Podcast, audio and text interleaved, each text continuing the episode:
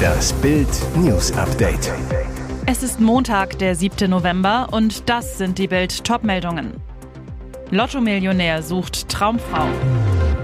Klimakaoten stellen der Regierung Ultimatum. Jetzt antwortet Deutschlands härtester Innenminister Hermann. Wieder Ärger um Köln-Ultras. Jetzt fehlt ihm nur noch der Hauptgewinn in der Liebe. Kranführer Kürsat Y aus Dortmund räumte im September den Lotto-Jackpot ab. 9.927.511 Euro und 60 Cent. Der Türke, Spitzname Chico, kaufte einen Ferrari, einen Porsche, teure Uhren und sein Lieblingscafé. Jetzt ist ihm noch eine Sache wichtig. Schreibt, der Lotto-Millionär ist noch Single. Wie soll seine große Liebe sein? Ob blond oder brünett, ist mir egal. Ich will mich einfach verlieben, sagt Kürsat Y zu Bild. Ich möchte eine Frau finden, mit der ich reisen und später auch eine Familie gründen kann. Einfach eine Frau, der ich bedingungslos vertraue und mit der ich den Rest meines Lebens verbringen kann. Nach seinem Millionengewinn meldete sich Kürsat Y bei Bild. Ich will, dass es alle erfahren, denn jahrelang haben viele auf mich herabgeschaut, als ich ganz unten war.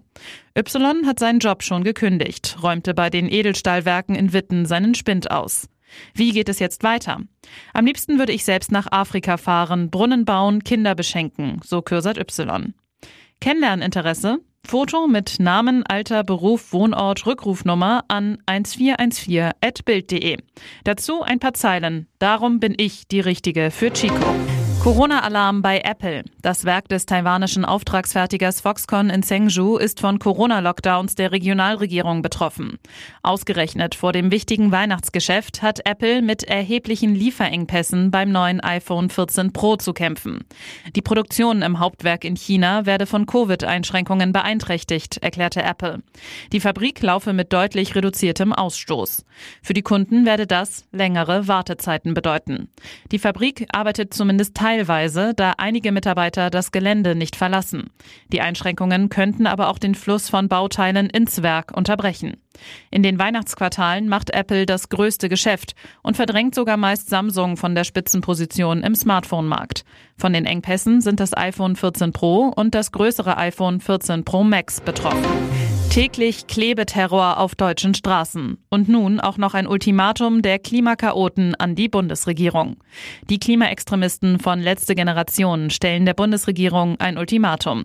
Gibt es bis Donnerstag keine Verhandlungen mit ihnen über 9-Euro-Ticket oder Tempo 100 auf Autobahnen, geht der Klebeterror weiter.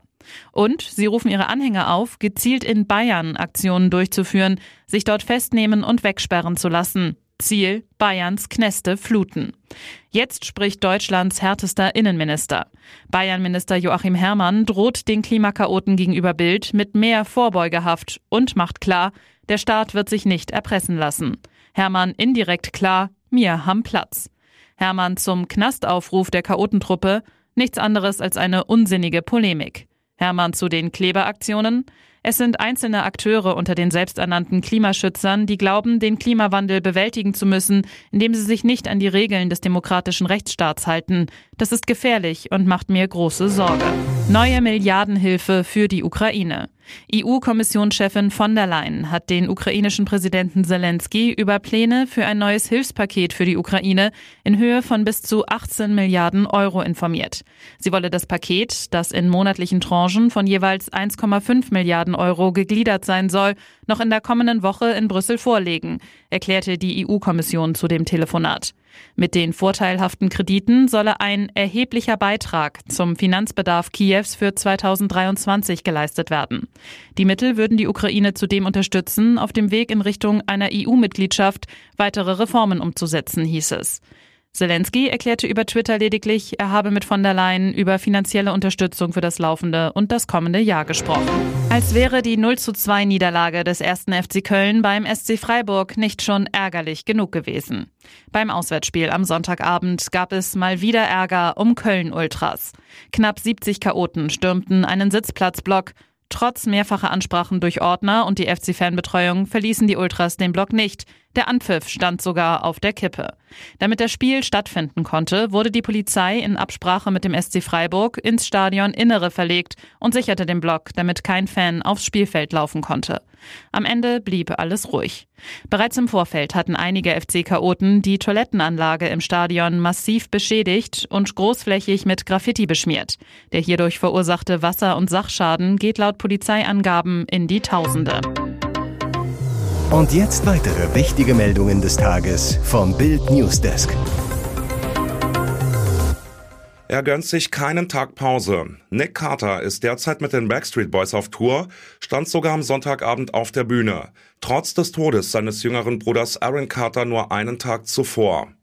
Der Sänger trat tapfer auf, konnte die Tränen aber nicht zurückhalten. Ein emotionaler Abend.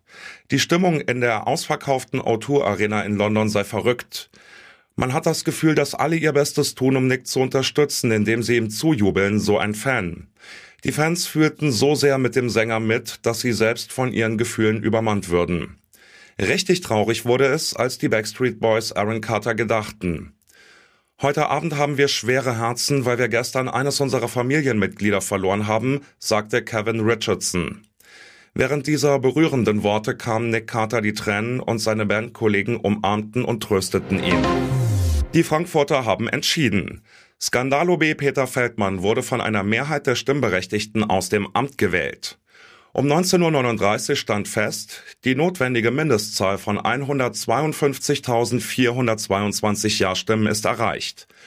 Über den ganzen Abend lag der Anteil der Abwahlbefürworter immer über 90 Prozent. Vorläufiges amtliches Endergebnis 95,1 Prozent. Um 19.45 Uhr räumte Peter Feldmann seine Niederlage ein, gab sich staatsmännisch. Das Ergebnis ist nicht so, wie ich es mir gewünscht habe, aber das ist Politik, das ist Demokratie. Dann eine Pause, in der er zitterte, und ein letzter Satz, der für manche wie eine Drohung klang. Ich werde mich weiter politisch engagieren. Danach verschwand er in seinem noch Amtszimmer im ersten Stock des Römers. Die Abstimmung war die Folge einer langen Liste von Peinlichkeiten und Skandalen, in denen Feldmann in seiner zweiten Amtszeit fragwürdige Berühmtheit als Deutschlands peinlichster Bürgermeister erlangte. Ihre Welt war ein einziges Zimmer mit verschlossener Tür für fast sieben lange Jahre. Die achtjährige Mara wurde von ihrer Mutter Rosemarie G. im Haus ihrer Großeltern in Attendorn in NRW eingesperrt. Keine Spaziergänge, keine Schule, keine Freunde. Erst als Polizei und Jugendamt Mara am 23. September befreiten, war der Horror vorbei. Den Beamten sagte sie, dass sie noch nie einen Wald oder eine Wiese gesehen habe. Maras Vater erfuhr per Amtspost, dass seine Tochter all die Jahre ganz in seiner Nähe war. Bild sprach mit Maras Tante und fragte, wie konnte es so weit kommen? Als Mara auf die Welt kam, waren mein Bruder und die Kindsmutter getrennt. Er hat Unterhalt gezahlt, ihnen eine Wohnung besorgt. Als Rosemarie G. 2015 erfuhr, dass ihr Ex eine neue Beziehung hat, soll sie ihm per Zettel mitgeteilt haben, dass sie nach Italien ziehe. Bei den deutschen Behörden meldete sie sich und Mara ab. Mara lebt jetzt in einer Pflegefamilie, wird von Psychologen betreut. Mutter Rosemarie G. drohen jetzt zehn Jahre Haft. In diesem Plan ist viel Musik drin. TV-Legende Stefan Raab sorgte beim Eurovision Song Contest bereits mehrfach für Furore. Ob 1998 als Komponist von Gildo Horn, als Sänger 2000 mit Wadahade Dudeda oder als Produzent von Lena Meyer-Landrut beim Sieg 2010 in Oslo. Jetzt hat ihn offenbar wieder das ESC-Fieber gepackt, denn nach Bildinfos will er dem Wettbewerb Konkurrenz machen. Vor kurzem hat demnach in Budapest ein Treffen von Raab und Pro7-Chef Daniel Rosemann mit Verantwortlichen anderer europäischer Sender stattgefunden. Dabei soll der Plan eines eigenen ESC International im Oktober 2023 präsentiert worden sein. Dieser soll vorsehen, dass in der Kölner Lanxess Arena der internationale Free ESC stattfindet. Im Unterschied zu seinem bisherigen Wettbewerb mit Kandidaten aus verschiedenen Ländern. Dabei soll jedes Land eine Loge bekommen, aus der in der jeweiligen Sprache moderiert wird. Wie viele Millionen ist den Bayern Choupo-Moting wert? Nick Salihamidzic, der Sohn des Bayern Sportvorstands, hat diese Diskussion eröffnet und twitterte, ist Choupo zurzeit der beste Neuner der Welt? Was verrückt klingt, hat einen realen Hintergrund. In jedem der letzten sieben Pflichtspiele hat Chupo mindestens ein Tor erzielt. Eine solche Torserie kann momentan kein Topstar vorweisen. Seine Quote ist sogar besser als die von Vorgänger Robert Lewandowski bei Barca. Chupo trifft alle 70 Minuten, Levi nur alle 82 Minuten. Gegen Hertha drückte er sogar mit dem Schienbein den Ball rein. Trainer Julian Nagelsmann, das war tatsächlich skurril. Die große Frage deshalb, wie viele Millionen ist Chupo wirklich wert? 50 Millionen? So viel musste Barcelona für Lewandowski zahlen. Oder gerade mal 3 Millionen laut transfermarkt.de. Tatsächlich würde Chupo Ende der Saison 0 Millionen Ablöse kosten, sein Vertrag läuft dann nämlich aus. Weitere spannende Nachrichten, Interviews, Live-Schalten und Hintergründe hört ihr mit Bild TV Audio.